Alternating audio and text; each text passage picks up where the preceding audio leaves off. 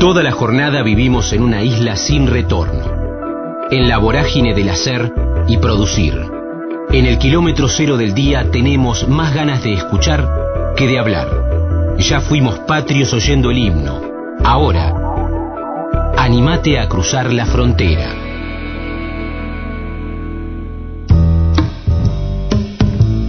Marcelo Goyeneche, El Polaco, Las Formas de la Noche, siete largometrajes, tango, documentales, por amor al arte, aerolíneas argentinas, resistencia.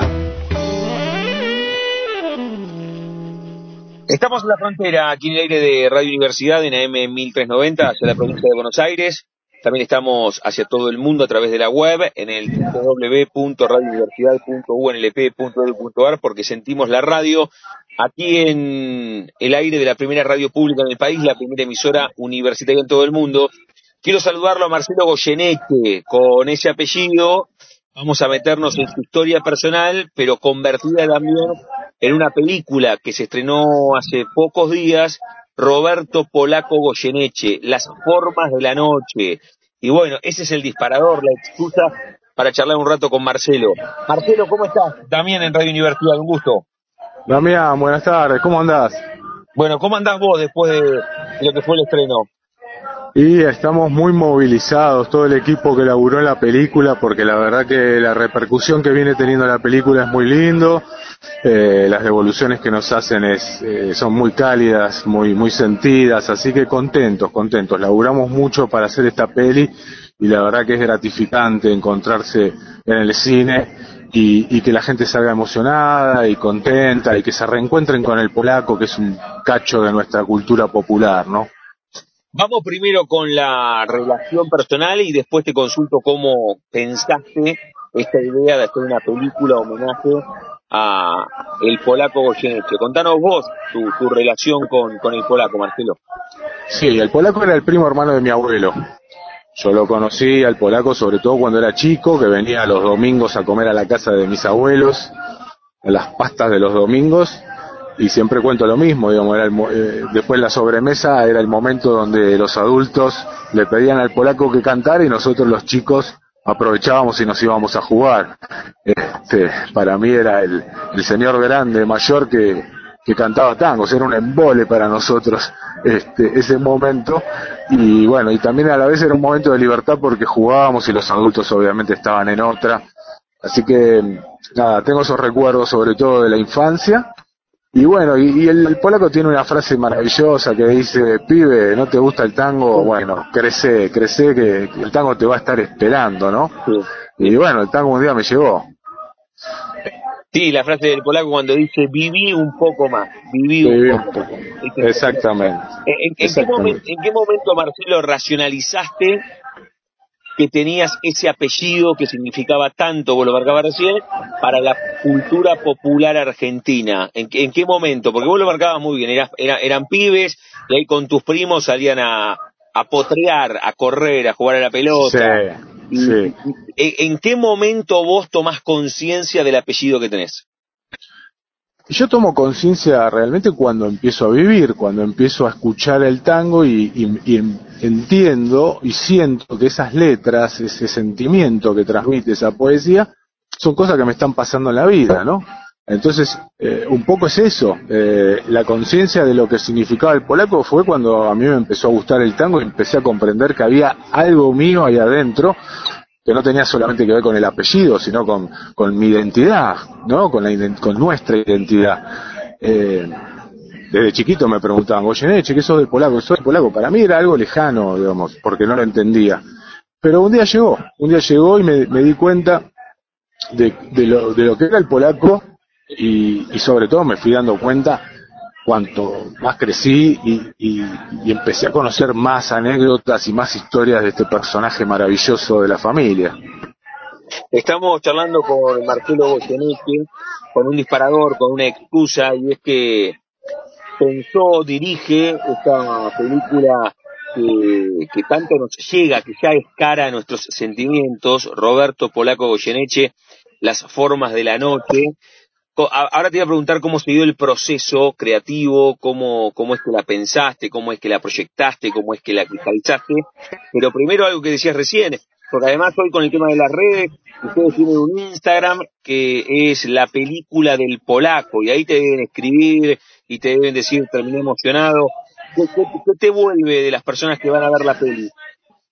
Bueno, sí, pasa eso. En las redes fundamentalmente pasa eso. La gente nos escribe comentándonos lo que fue la proyección, de lo que les pasó con la película, mucho agradecimiento. La verdad que, es muy lindo todo lo que estamos atravesando. Eh, las funciones tanto del jueves, del viernes como del sábado también, eh, en este clima que estamos viviendo, ¿no? Político y social tan, tan fuerte. Eh, mucha gente me contaba que, les había sacado un poco la angustia, olvidarse un poco del momento que estamos viviendo y retrotraerse a su infancia, a la familia, a lo que les pasaba a los padres de ellos con el tango. La verdad que nada, yo estoy súper contento y muy movilizado con todo lo que está pasando con la película. Marcito, ¿nos contás cómo nace la idea de la película? Porque ahora podemos verla. Después nos contarás si la película va a ir a alguna plataforma después de ser proyectada en, grandes pantallas, en el cine. Pero ¿cómo nace la idea de hacer esta película Roberto Polaco y Las Formas de la Noche?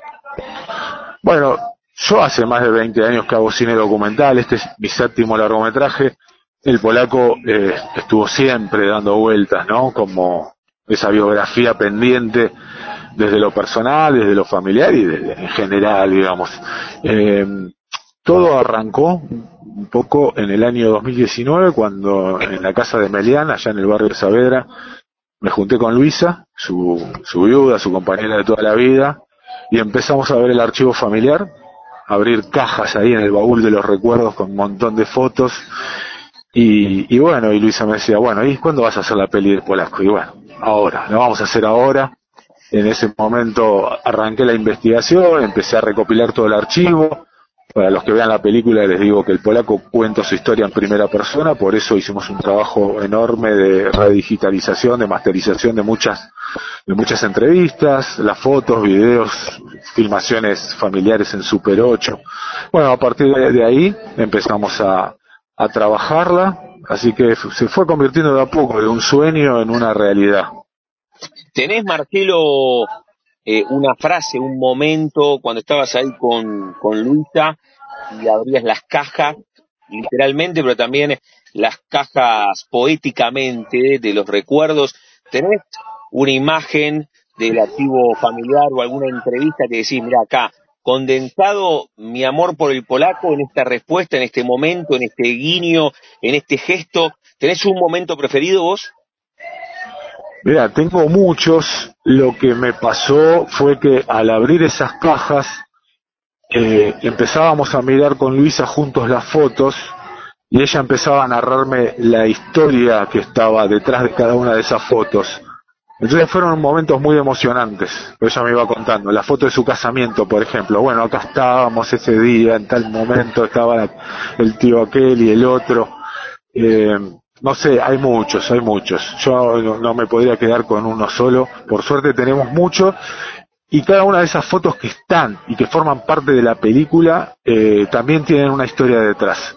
No es solamente por la mejor calidad o el momento en donde el polaco tocaba en una orquesta u otra, sino porque también está plasmado ahí detrás eh, una historia que no se conoce, pero creo que se transmite igual. Por lo menos eso es lo que siento con la gente. Que no hace falta a veces contar todo, sino que decanta solo, decanta solo cuando hay mucho amor y mucho sentimiento. Estamos charlando con Marcelo Goyeneche, que es el director, el que pensó, el que llevó adelante la investigación de esta película homenaje a un pedazo de Buenos Aires, a un pedazo de la cultura popular argentina, como el polaco Goyeneche, Las Formas de la Noche. Después de este momento de proyección en pantalla grande, Marcelo, ¿está resuelto cómo sigue la vida de tu séptimo largometraje? Y no, la verdad que no, la vida del séptimo largometraje está, está totalmente vinculada a, que a lo que nos pasa a todos, así que hay un momento de gran incertidumbre. Está muy difícil conseguir pantalla para el cine nacional, así que no, no sabemos bien el recorrido, si bien estamos organizando presentaciones en distintos puntos del país. La verdad que no sé qué va a pasar, eh, complicado. Sabemos también que sin políticas públicas de fomento el cine argentino, por lo menos el independiente, va a desaparecer. Así que estamos en un momento donde la gran incertidumbre nos embarga a todos. Pero bueno, está también el polaco y su historia. El polaco es un símbolo de resistencia. Cuando hablamos de cultura popular hablamos de resistencia también. Y los argentinos somos eso. Somos una mezcla de resistencia, de lucha.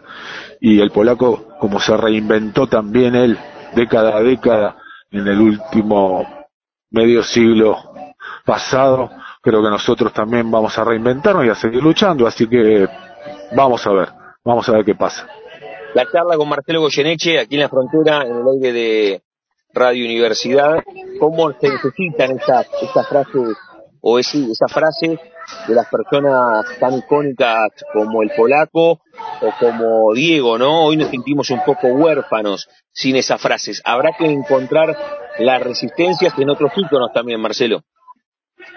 Y sí, como Diego, como Pichuco, como, como el polaco, Sí, esa sabiduría popular, ¿no? Que en una frase te sintetizaban un poco nuestra historia, lo, nuestros sentimientos, nuestra vida. Eh, bueno, tendremos que estar ahí, seguir batallando, por lo menos desde la cultura, entender que es fundamental eh, ejercitar la memoria. Y, y para eso, para eso está el cine también, ¿no? Como una herramienta político-cultural importantísima porque la memoria es una de las grandes herramientas que tenemos para transformar nuestra realidad. Si no tenemos pasado, si no tenemos historia, si no recuperamos al polaco, eh, nos estamos perdiendo tanto y la vida va a ser un poco más triste siempre, ¿no? Sin spoilear, te digo, pero es una película documental, es la vida del polaco Goyeneche, pero sí podés contar de qué va y qué testimonios tiene. Está buenísimo eso que dijiste, que la película está contada en primera persona, por eso importante el archivo familiar, las entrevistas que concedió, pero ¿qué testimonios tiene este documental, Marcelo, en esta película que vos condensaste en las formas de la noche?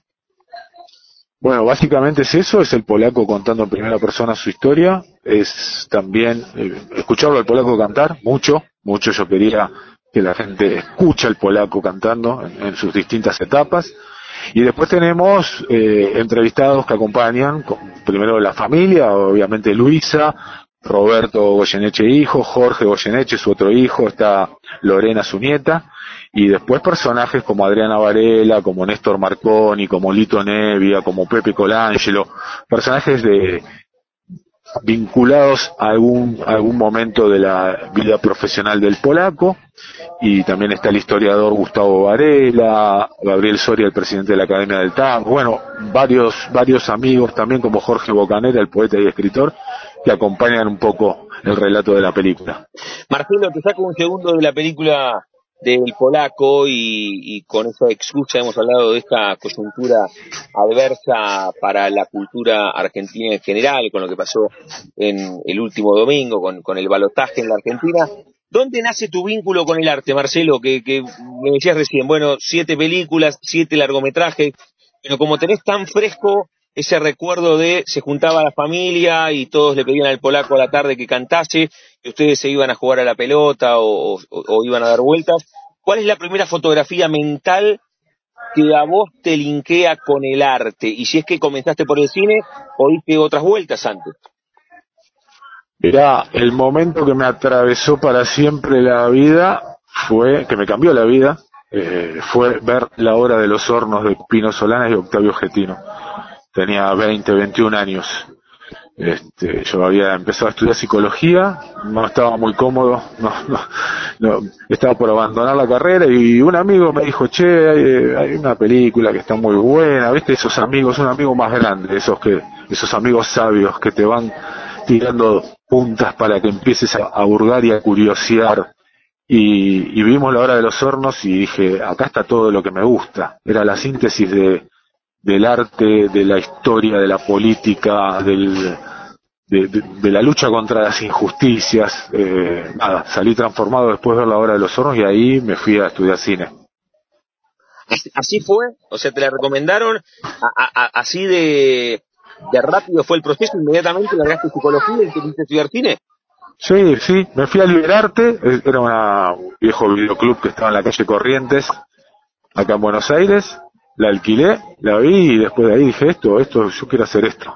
Hmm. Y, y, sí, y siempre estuve vinculado al cine documental, a mí el cine documental me parece el género más apasionante dentro de los cinematográficos porque es el que, el que mejor interpela a la sociedad, el que te da la posibilidad de, de jugar con distintos elementos como el archivo, como las entrevistas, como las animaciones, como, como lo que vos quieras. Digamos, el cine documental no tiene límites, los límites los tenés vos solamente en tu cabeza.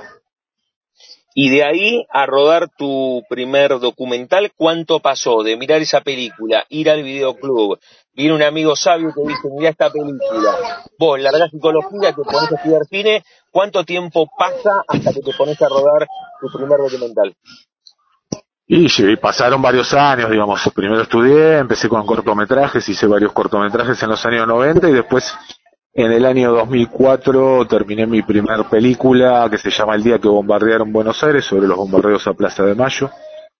Ahí vuelve la hora de los hornos también porque las imágenes del bombardeo están en la hora de los hornos. Para mí fue un hecho, un acontecimiento que también me marcó políticamente mis ideas, ideológicamente, digamos, el bombardeo a Plaza de Mayo sigue siendo un punto de bisagra en la historia argentina el bombardeo a Plaza de Mayo está en la película del polaco también, no voy a spoilear, pero los que lo vayan a ver lo van a encontrar. Y porque está vinculado también a la historia del tango, porque hay algo que es importante entender. La historia del tango está sumamente vinculada a la historia social y política de Argentina. Lo que pasa con las orquestas década a década está muy, muy vinculado a la vida política del país. Así que bueno, arranqué ahí en el 2004 con el primer largo y bueno, y hasta ahora por suerte no he, no he parado y sigo, sigo disfrutando de esta pasión que es el cine documental. ¿Qué sentiste cuando se estrenó esa primera película? Se lo pregunto a los, a los escritores, que, imagino que les mandan de las editoriales las cajas, abren, viste, sacan las, las cinta scotch de la caja y ven adentro, no sé, 30, 40, 50, 100 libros y en la portada está su nombre. ¿Qué pasó cuando estrenaste tu primera película? Bueno, la película nunca se estrenó, porque era una película recontra independiente. Sí se pasó en la primera muestra DOCA, yo soy de la Asociación de Documentalistas DOCA, que en ese momento estábamos empezando a dar nuestros primeros pasos de organización y de lucha por el cine documental independiente. Y, y, después tuvo algunas proyecciones en el Gomón en el año 2005 cuando se cumplieron los 50 años del bombardeo y la verdad que fue nada, que fue buenísimo, que fue esto que, que pasa cuando, cuando haces una película, que te encontrás con la gente, que se empiezan a generar charlas, debates, digamos, esa, esa, esa, es la otra parte interesantísima que tiene el cine, poder encontrarte con la gente y que podamos reflexionar juntos, ¿no? ¿Qué nos está pasando? Porque por más que hablemos del pasado, estamos hablando del presente y sobre todo y fundamentalmente del futuro, o del futuro inmediato seguro. Entonces, bueno, eh, eso, fue muy lindo, fue muy lindo. Siempre es muy lindo estrenar una película, encontrarse con la gente y, y todo lo que se activa inmediatamente. Marcelo Goyeneche es la persona con la cual estamos hablando, debe ser un palo, debe estar con, con su día, agradeciéndole, felicitándolo por esta película, por su séptimo largometraje. Roberto Polaco Goyeneche, Las formas de la noche.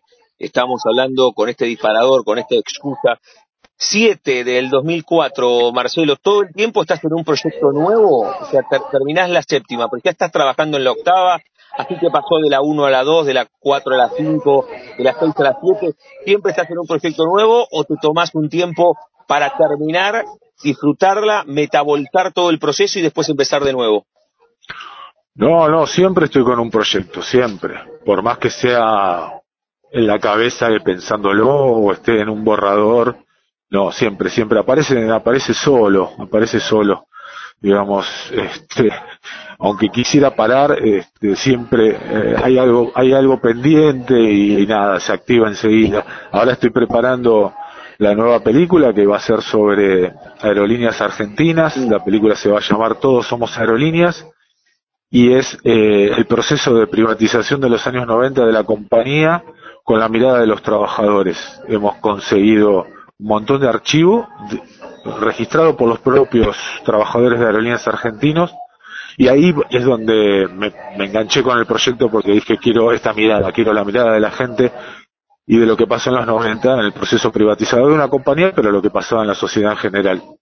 Muy bueno, un tema muy actual, digamos, ¿no? te, iba, a decir, puede ser la octava y la novena si esperas algunos meses es que es que el cine documental tiene eso también digamos este yo hice un documental sobre la colimba hace ya más de 10 años y, y cada, cada tanto aparecen en los medios de comunicación enseguida diciendo, bueno, tiene que volver la colimba y con eso solucionamos todo, ¿no?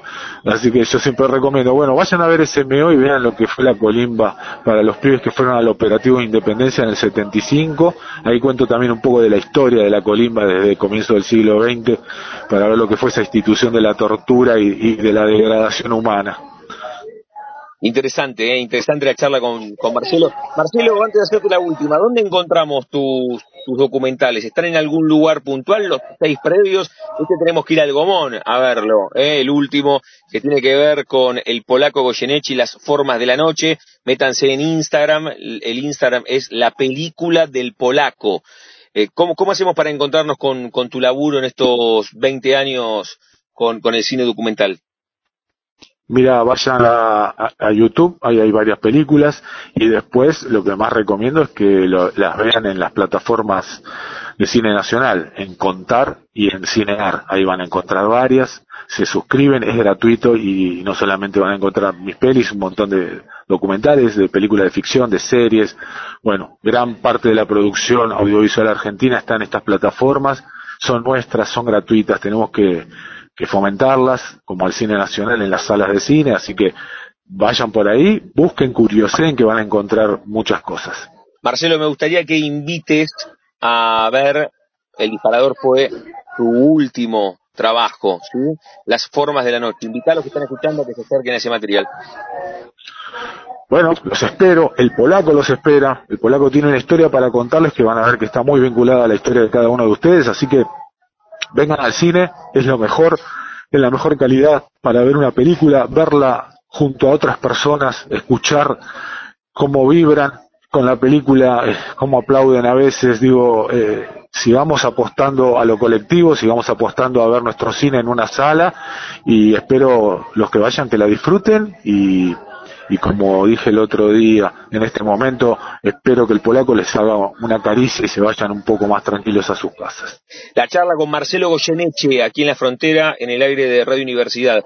Marcelo, cerramos cada una de las charlas jugando con el nombre de nuestro envío.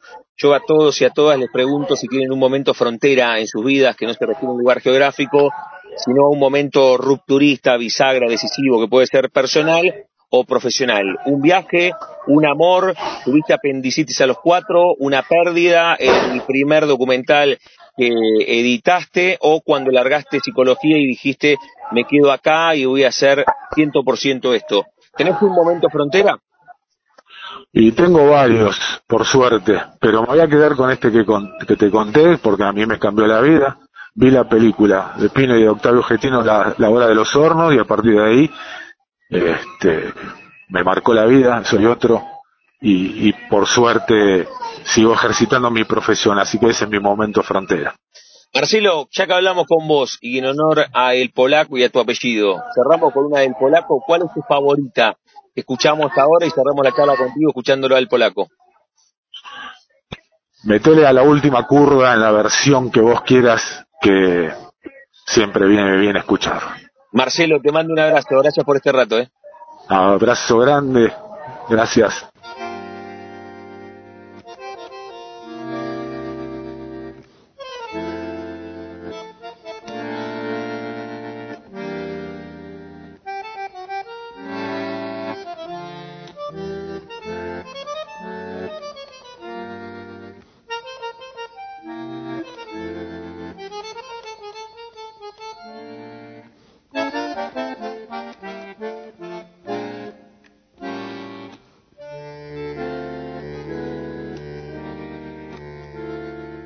Lástima abandonar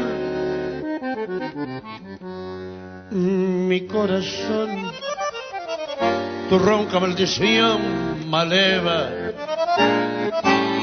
tu lágrima de ron me lleva hacia el hondo bajo fondo donde el barro se subleva. Ya sé, no me digas tener razón. La vida es una herida absurda y es todo, todo tan fugaz que es una curda nada más. Mi confesión. Contame tu condena, decime tu fracaso. No ves la pena que me he herido. Y háblame simplemente de aquel amor ausente tras un retazo del olvido. Ya sé que me hace daño, yo sé que te lastimo, llorando mi sermón de vino. Pero es el viejo amor que tiembla bandoneón y busca en un licor que atorda. La curda que al final termine la función, corriéndole un telón al corazón. un poco de recuerdo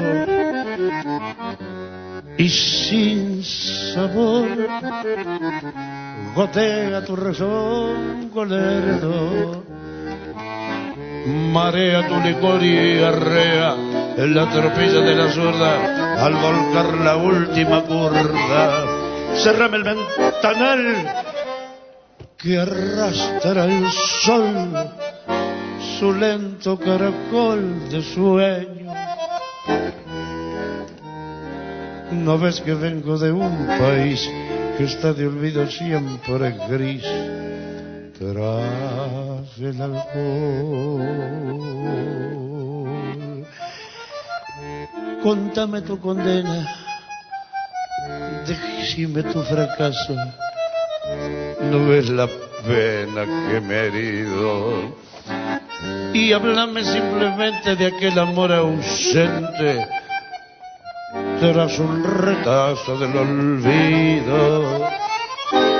Ya sé que me hace daño, yo sé que te lastimo, llorando mi sermón de vino. Pero hace viejo amor que tiembla abandoneón y busca en un licor que atorda la cuerda que al final termina la función, corriéndole un telón al corazón.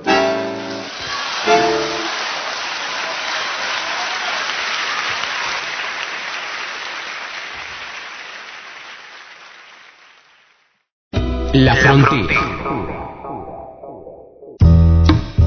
Mario Alarcón, Cirano, Rosario, Comedia Nacional, Abogacía y Política, profesora de literatura, Lunadey, La Maison y Dumont, Augusto Fernández, su amigo el turco carpintero, calle de tierra y zanja, domingo en el cine, hijo único, ritual. Estamos en la frontera, aquí en el aire de Radio Universidad, en AM 1390, hacia la provincia de Buenos Aires. También estamos hacia todo el mundo a través de la web en el www.radiouniversidad.unlp.edu.ar porque sentimos la radio. Qué placer saludarlo a Mario Alarcón con un disparador, con una excusa.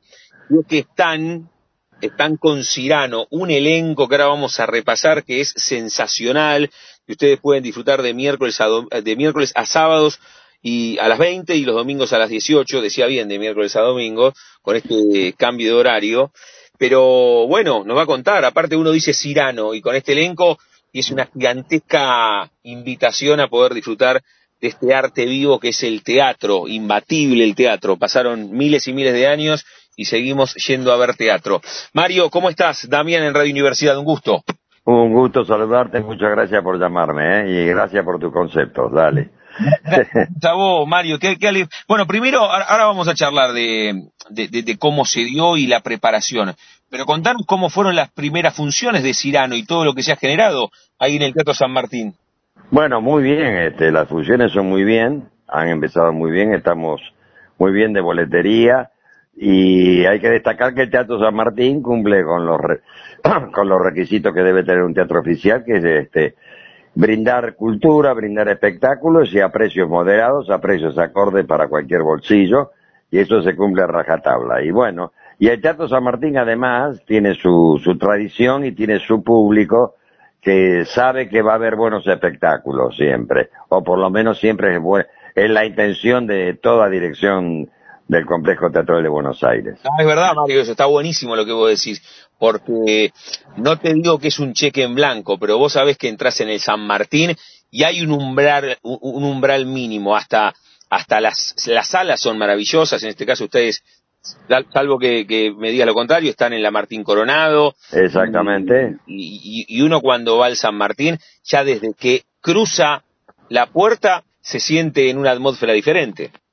Así es, además otra cosa, este, independientemente de las direcciones que obviamente cada, cada época tiene del teatro, eh, todas han sido muy buenas en el sentido de conservar esa tradición de cultura. La gente que va al San Martín, hay mucha gente que a veces va y mira en el hall y dice, a ver qué hay en el San Martín.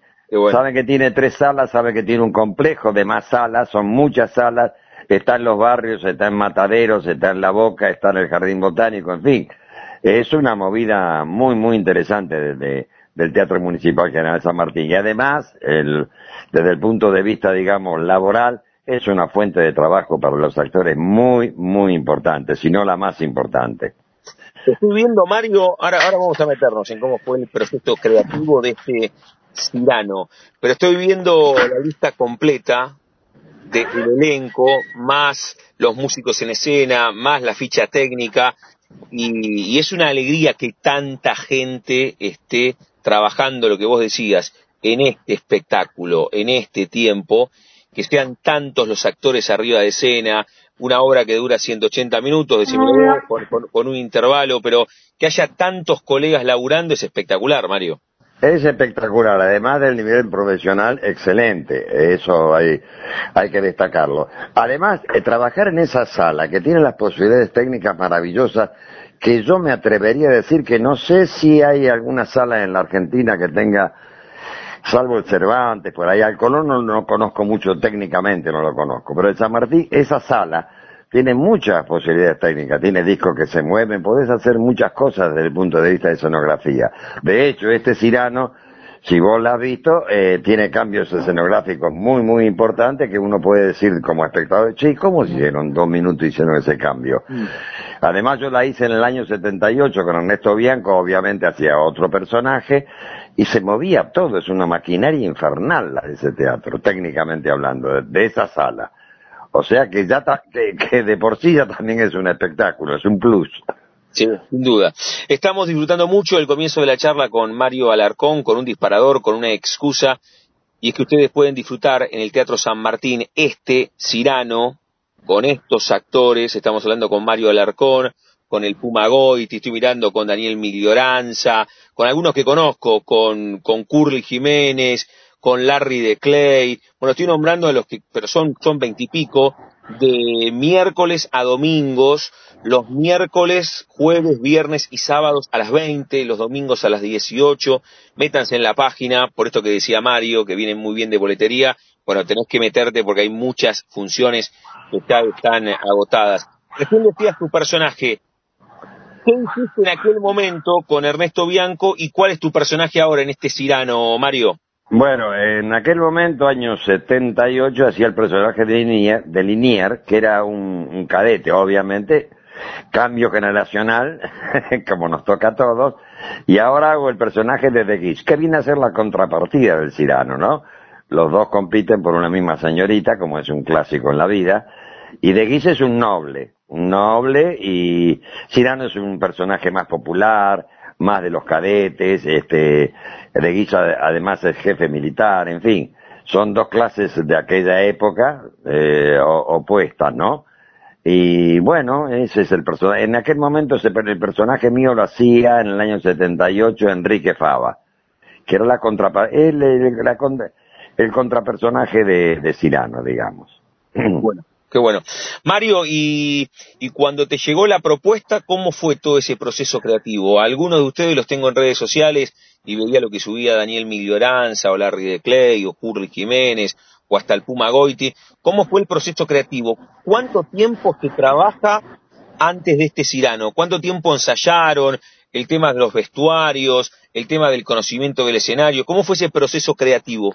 Bueno, el, proceso, viste que cada director uno se tiene que adaptar, cada director tiene su método de trabajo.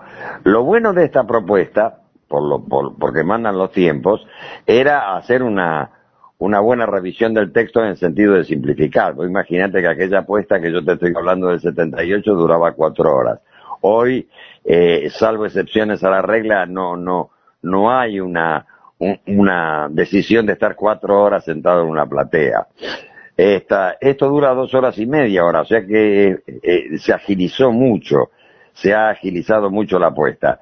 Se ensayó muy bien, se ensayó a rajatabla seis horas porque teníamos poco tiempo, es mucho texto, sobre todo el personaje eh, protagónico Cirano que lo hace el Puma, el Puma Goiti, que es letra, que es la Biblia, es la Biblia lo que habla. Y se ensayó mucho tiempo, se ensayó muy bien, se ensayaron detalles, o sea que el proceso para mí, desde mi punto de vista, fue muy, muy bueno. Obviamente que en todo proceso de ensayo siempre hay algunos problemitas. Uno tiene, uno está tenso, uno está algunas escenas que no te salen, que te pones nervioso, en fin. Pero todo se soluciona si el director puede, puede resolverte esas dificultades. Por eso eh, siempre, siempre se va a necesitar un director este, y esto fue bueno, fue bueno porque el resultado es bueno. En el momento uno no se da cuenta mientras está transitando el camino del ensayo, pero el resultado evidentemente es muy bueno, porque lo dice la gente. Y al decir gente no digo gente del medio, sino lo que uno llama público público. Y el resultado es muy bueno. Eso te iba a preguntar. Con Mario Alarcón estamos charlando, con un disparador, con una excusa, y es que pueden verlo en el Teatro San Martín, en la Sala Martín Coronado, en la Ciudad Autónoma de Buenos Aires, en la Avenida Corrientes. Es la avenida, no es la más importante, una de las más importantes teatreras de todo el mundo, Avenida Corrientes 1530 o 1530, métanse en la página para sacar las entradas, reitero, lo decía Mario también, viene muy bien de boletería, es un espectáculo muy pero muy apetecible, este Cirano de miércoles a domingos en el Teatro San Martín.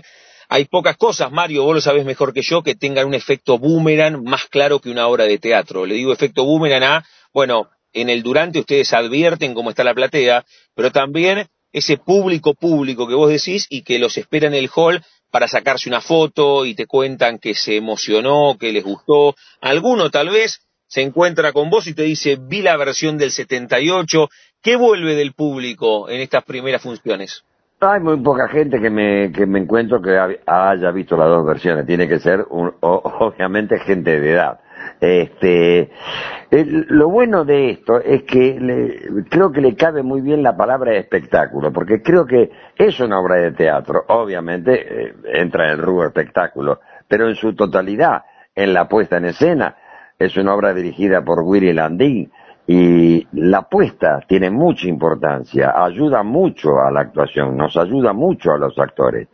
La escenografía, lo que se llama escenografía, es muy importante. La luz también es muy importante. Y este espectáculo eh, cumple con todos esos requisitos, lo cual lo hace muy, muy atractivo y muy ágil, muy ágil. ¿Sabés que estaba viendo, vos recién, todavía no pude verla, estoy viendo unas fotos que son espectaculares, porque esto también tiene de San Martín, ¿no? Ese valor agregado, no solamente por las salas, por el tema escenográfico, sino por el tema del vestuario. El vestuario es sensacional. El espectáculo es mar, el, el, vestuario, perdón, es maravilloso, es maravilloso. Yo te digo, cuando me lo, me dieron mi vestuario por primera vez, yo mismo me iba al espejo y no lo podía creer. Es realmente es maravilloso el vestuario. No, no, todo lo técnico, yo te, y esto lo digo por compromiso, o, porque se, eh, eh, es uso y costumbre. Realmente lo, lo, todo lo técnico funciona muy bien. Yo te cuento que para que nosotros estemos ahí arriba hay un ejército de técnicos laburando atrás, pero es un ejército con una, con una eficacia, con una velocidad extraordinaria. Eso también hay que destacarlo, ¿no? Los maquinistas, eh, las, las chicas vestuaristas que son maravillosas, eh, la gente de, luminotecnia, es un ejército trabajando. Eh, trabajan, creo que hay más gente atrás que, que, lo que estamos en el escenario. Y gracias a ellos, que funcionan como un reloj, como un reloj. Estamos disfrutando la charla con Mario Alarcón, reitero, con un disparador, con una excusa, y es que pueden disfrutar este Cirano que lleva adelante el Complejo Teatral de Buenos Aires. En este caso pueden disfrutar esta obra en el Teatro San Martín, Avenida Corrientes 1530. Se meten en la página, sacan las entradas de miércoles a domingos, de miércoles a sábados a las 20, los domingos a las 18. Qué mejor que en este diciembre tan particular, bueno, hacerle un guiño al, propio espectador que uno tiene adentro disfrutar este, este Cirano. Eh, Mario, ¿cómo, porque estamos cerrando noviembre, todavía queda, queda, eh, ¿se sabe hasta, hasta qué fecha, hasta qué fecha están con Cirano? La última fecha que tenemos este, para este año es 17 de diciembre. Todavía no lo tengo eh, eh, oficialmente comprobado, pero es casi seguro un 90% que la temporada del año que viene eh, en la sala Coronado se va a abrir con esto, porque es uso y costumbre del teatro, es mucha inversión y han sido pocas funciones, lo cual sería una lástima. Eh, me atrevería a decir que esto se va a reponer el año que viene, a principio de la temporada. Bueno, me pone, me pone muy contento, porque claro, estrenaron hace muy poco y vos me decís el 17 y era, qué sé yo, un, un mes de temporada aproximadamente. Claro, aproximadamente un mes de temporada, veinte y pico de funciones nada más. así que estamos expectantes para que llegue la confirmación de la segunda temporada en el Complejo Teatral de Buenos Aires de este, de este Cirano. Te preguntaba no, sé si solés hacerlo, pero, pero ¿qué tuvo este 2023, además del cierre con Cirano? Si tuvieses que decirme, bueno, lo, más trascendente laboralmente hablando fue esto en este almanaque. ¿Qué fue, Mario? Mira, eh, yo gracias a Dios, eh, a esta altura de mi vida me considero un privilegiado porque, porque siempre me convocan para trabajar, no he tenido baches laborales, pero creo que lo más importante eh, es este Cirano. Pero este Cirano no solamente por la obra, no solamente por su repercusión, no solamente por trabajar con un director a quien no conocía y tuve el placer de conocerlo y trabajar con él, sino este, volver siempre al Teatro San Martín, que para mí ya es mi casa. Eh. La primera vez que entré allá lejos y hace tiempo fue en 1976 y siempre he trabajado, siempre estoy trabajando, siempre me tienen en cuenta, siempre me llaman o sea que tengo una gran continuidad. La considero que es mi casa prácticamente el Teatro San Martín. Eso ha sido lo más importante. Y películas y algunas cosas de televisión que hago para, para Netflix. O sea que laboralmente ha sido normal para mí, entre comillas, lo digo esto, gracias, y no es petulancia. Mm. Sinceramente trabajo siempre, sinceramente, pero trabajar en el San Martín es un lujo, es un lujo realmente, es un privilegio, te diría. Qué bueno, Mario, qué bueno. Con Mario Alarcón estamos disfrutando esta charla. Mario, de, del hoy te llevo, a ver, cuando hablamos con, con lo, hago siempre, pero cuando hablamos con alguien de, tu experiencia y, y que utilice una palabra, también de tu prestigio con este oficio que lo llevas adelante con, con enorme honestidad, ¿cuál, ¿cuál es la primera fotografía mental que te asocia al arte, no cuando comenzaste a trabajar. Que vos me digas, Damián, mira, a los cuatro años yo escribía poesía, o a los ocho la maestra dijo hay que hacer de San Martín, vos levantaste la mano, te subiste al escenario y pasó algo dentro mágico tuyo. ¿Vos tenés identificado el momento que firmaste un, pacto de amor con el arte? Sí, lo tengo identificado. Eh, vos imaginate que yo soy de la época en que no había televisión, éramos chicos, 10, 11, 12 años, el domingo era día sagrado para ir al cine. Esa fue em, la fascinación que teníamos por, ir al cine, todo el ritual de ir al cine, esperar el domingo para ir al cine. Y después, y lo tengo que contar porque lo tengo que rendir homenaje, lo he contado miles de veces, pero lo cuento con orgullo, sin ánimo de, de ser reiterativo. Soy reiterativo para mí mismo y para quien lo haya escuchado.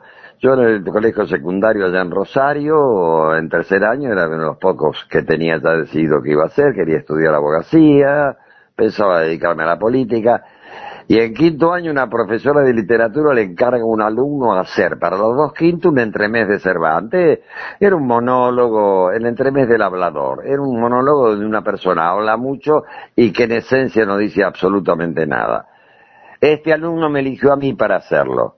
En los dos quintos, en la hora de clase de literatura. Bueno, yo lo hice y vino la profesora de literatura y me felicitó y me dijo, pero Alarcón, Mm. Usted lo hizo como un actor profesional. Mm. Ese fue eh, la piedra fundacional de, interesarme y de querer ser actor.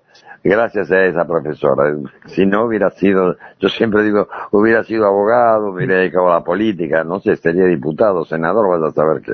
Interesante, Mario, eso, que a veces el, exterior ve antes el talento de uno que, tal vez no lo advierta, ¿no? A mí se me viene a la cabeza cuando hablando con Daniel Fanego también estaba, creo que tenía otro trabajo en un banco, en una oficina, y mientras tanto trabajaba, eh, estudiaba teatro y hicieron la presentación de fin de año, si no me equivoco, eh, por lo menos me quedo con esto, y, que el, fueron los compañeros de la oficina, y el lunes lo vieron de nuevo en, la oficina, y le dijeron, pero ¿qué haces acá? Con los teatro. Y, y a veces ese empujón de alguien externo termina siendo decisivo, como tu profesora de quinto. Sí, esa eh, realmente esa, esa, profesora fue la que tocó el botón que me hizo despertar. Mm. Fue ella, ni, sin, sin lugar a dudas. Hasta ese momento yo era un simple espectador de cine, nada más. Fue ella, fue ella la que, la que me hizo pensar seriamente en querer ser actor, por su elogio, por su elogio. Y de su frase a, a tomarlo con seriedad? ¿Qué pasó? ¿Inmediatamente fuiste a estudiar teatro o...? No, no, mira, yo tuve una, una... hice todo al revés, digamos. Yo empecé a actuar directamente. Después me, me radiqué en Buenos Aires en el año 68, obviamente la fuente de trabajo toda acá. Tuve la suerte de entrar a la Comedia Nacional, donde ahí me topé con actores eh, maravillosos, Luna Day, eh, Duarte, Ulises Dumont, eh, Lidia Nemesón, en fin, y había un amigo mío que, mira, justamente trabajaba en un banco y estudiaba teatro, Jesús Berenguer, que vive en España actualmente. Y él me, eh, él me decía, pues tenés que estudiar, negro, tenés que estudiar. Y me anoté con Augusto Fernández. Obviamente, los, los actores que trabajaban con, yo trabajaba con ellos en la Comedia Nacional, Luna Day, Vegal, Ulises Dumont, me decía, pero bueno, tenés que estudiar, ¿qué vas a estudiar? Si sos, sos actor, estás trabajando. Pero igual, Igual hice el curso en el año 73 con Augusto Fernández y sí, me enriqueció, obviamente me enriqueció, me, me hizo autoconocerme a mí mismo como medio expresivo, me hizo muy bien. O sea que lo que suma no daña, este, al contrario. Qué bueno, eh, qué bueno Mario. Eh, Mario, ¿qué pasó? Porque con Mario Alarcón estamos disfrutando, lo pueden ver en Cirano, en el Teatro San Martín de miércoles a domingo, métanse con el protagónico del Puma Goite y una producción sensacional por ahora termina el 17 de diciembre, seguramente repongan en el 2024. ¿Qué pasó cuando dijiste que no iba a ser un hobby solamente? Pienso en tu contexto, ¿eh? Amigos, familiares que les dijiste, voy a trabajar de actor con, con toda la incertidumbre que genera este medio, más allá de que vos dijiste, bueno, nunca me faltó laburo. ¿Cómo, ¿Cómo te llevaste con eso, con la incertidumbre que genera el arte? Porque vos terminás Irano y tal vez no sabés cuál es el próximo trabajo. ¿Cómo te llevaste con eso? No, sí, e, es el problema que uno no Una vez escuché una frase de un viejo actor que decía, los actores trabajamos de buscar trabajo. Pero te vuelvo eh, a, repetir lo que te dije al principio. Yo soy un privilegiado, siempre me convocan para trabajar. Hasta a veces hay momentos que rechazo trabajo, no porque no me guste, sino porque no tengo tiempo. O sea que no, no, no he tenido baches laborales así como para sentirme angustiado y, este, y demás. Este, lo he vivido bien. también hay, hay ciertas premisas que uno tiene que entender, por lo menos, pues, uno tiene que ser muy respetuoso, porque por ejemplo, en el Teatro San Martín, eh, uno tiene que ser respetuoso con los técnicos, con las vestuaristas, con los que todos están trabajando para un mismo objetivo, que el, que, que el, espectáculo salga bien. Es verdad que los actores ponemos la cara, eso es verdad, es inobjetable, pero no hay que olvidarse que para que yo esté ahí arriba, para que yo esté vestido, para que yo esté peinado, para que yo esté maquillado, para que la luz eh, que, me corresponde esté y demás. Hay un ejército de gente trabajando. Es el respeto por el otro es fundamental, fundamental. saber respetarse. El ego hay que dejarlo un poquito colgado en casa, en el perchero, si no te hace perder te hace perder el rumbo, te enseguece, no, no, no es un buen consejero el ego, por lo menos el ego extralimitado que te domine a vos, pero bueno, hay que ser respetuoso. La charla con Mario Alarcón aquí en la frontera, en el aire de Radio Universidad, iba a repasar de nuevo qué días estaban, dónde, antes de hacerte la pregunta final, Mario, agradeciéndote, llevamos más de 20 minutos de charla, yo quiero agradecerte por esa generosidad, pero me gustaría, porque tiene más potencia, que directamente los y las invites vos a los que están escuchando y que se acerquen a disfrutar, porque se van a hacer un autorregalo viendo Cirano, porque uno sale movilizado y modificado cada vez que va al teatro, lo mismo que te pasaba a vos cuando lo tomabas como un ritual ir al cine los domingos. Me, me haces ese puente, invita a todos los que están escuchando y vayan a ver Cirano. ¿Cómo no? Cirano de Bergerac, de Edmund Rostand, complejo teatral del Teatro Municipal General San Martín, Sala Martín Coronado, de miércoles a sábado, 20 horas, Domingo 18 horas. Este, es un buen espectáculo de todo punto de vista, artísticamente y estéticamente. La van a pasar muy bien viendo buen teatro y a precios absolutamente accesibles, como corresponde y, que, y como lo ha hecho siempre el Teatro Municipal General San Martín, el complejo, en todas sus salas. Mario, antes, antes de la pregunta final me quedaba una, porque nombraste el cine, nombraste cómo se dio lo de la actuación, esa profesora de quinto grado. Eh, ¿Cómo te llevaste históricamente con la radio? Ah, con la radio he hecho, la radio es maravillosa, es maravillosa en muchos sentidos. He hecho radioteatro también en Rosario, allá lejos y hace tiempo, década del 60, porque me interesaba ese mundito de la radio. Es maravilloso porque es otro mundo absolutamente distinto. Cuando vas a hacer radioteatro, eh, ve, ve, lo que uno antes escuchaba por la radio cuando escuchaba una telenovela o radiocine, y vos ves cómo se hacen los efectos especiales, cómo se abre una puerta, la música, cómo se golpea todo, que el encargado de eso trabaja a rajatabla en el radioteatro, el encargado de efectos especiales, te quiero decir que corre de un lugar para otro dentro de, del estudio. Es maravilloso el mundo de la radio, es maravilloso realmente. Y es tan maravilloso que uno, la gente que escucha, después la quiere conocer personalmente, porque uno se imagina, yo te escucho a vos y yo me imagino cómo sos vos, pero a lo mejor no tiene nada que ver con la realidad, a lo mejor te imagino que sos alguien bajo y por ahí sos alto, te imagino que sos rubio pero por ahí sos morocho, eso es lo maravilloso. Qué bueno, qué bueno, Mario. La charla con Mario Alarcón aquí en la frontera.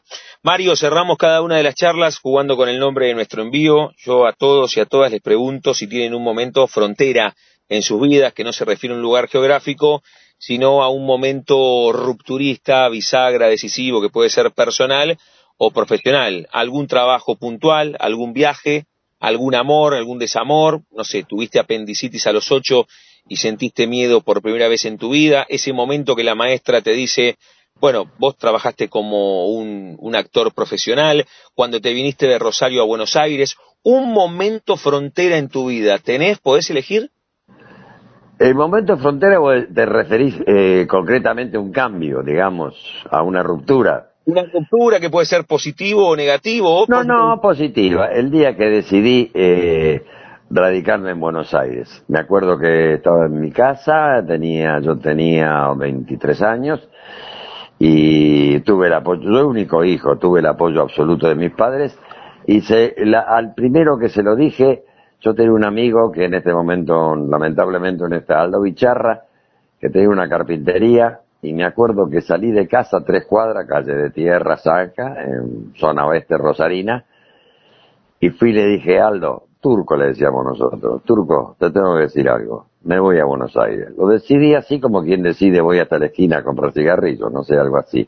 Y se quedó, paró a la sierra, me hmm. dijo, ¿te vas negro? Sí. Uy, qué bueno siempre tuve apoyo, siempre sentí el apoyo de mi decisión, incluso de mis padres, obviamente. ¿Tus viejos, tus viejos disfrutaron buena parte de, tu recorrido artístico, Mario? Sí, ah, no buena, algunas, algunas partes porque hacían un viaje a Buenos Aires y yo estaba en el Cervantes y me iban a ver.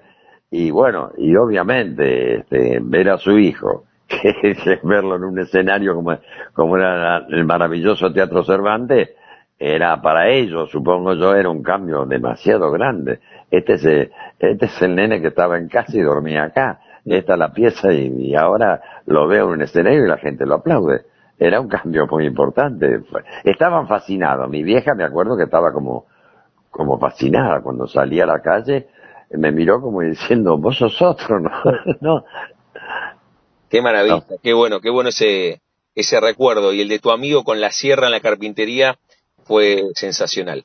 La charla con Mario Alarcón aquí en la frontera, disfrutamos mucho la charla con él, con esta generosidad, casi media hora de charla, y lo podemos disfrutar hasta el 17 de diciembre en esta primera temporada, esta versión de Cirano en el Teatro San Martín, Avenida Corrientes 1530, en la Sala Martín Coronado, métanse en la página, saquen las entradas, lo que reiteró en varias oportunidades Mario son precios módicos, accesibles, y uno se encuentra con una obra y algunas actuaciones que son sensacionales. Mario, gracias de verdad por este rato, gracias por, por el arte también, porque te he disfrutado en diferentes registros, en la tele, en el cine, en el teatro, y gracias por este rato que nos has regalado. No, no, gracias a vos, ha sido un placer para mí, ¿eh? Chau, chau. Chau, chau.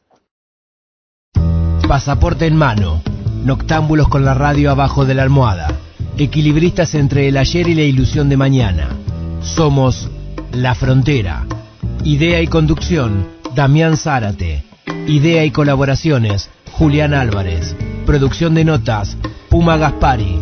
Edición y postproducción, Juan de Vega. Idea sonora, voz y edición, Diego Carrera. Voz artística, Pablo Dupuy.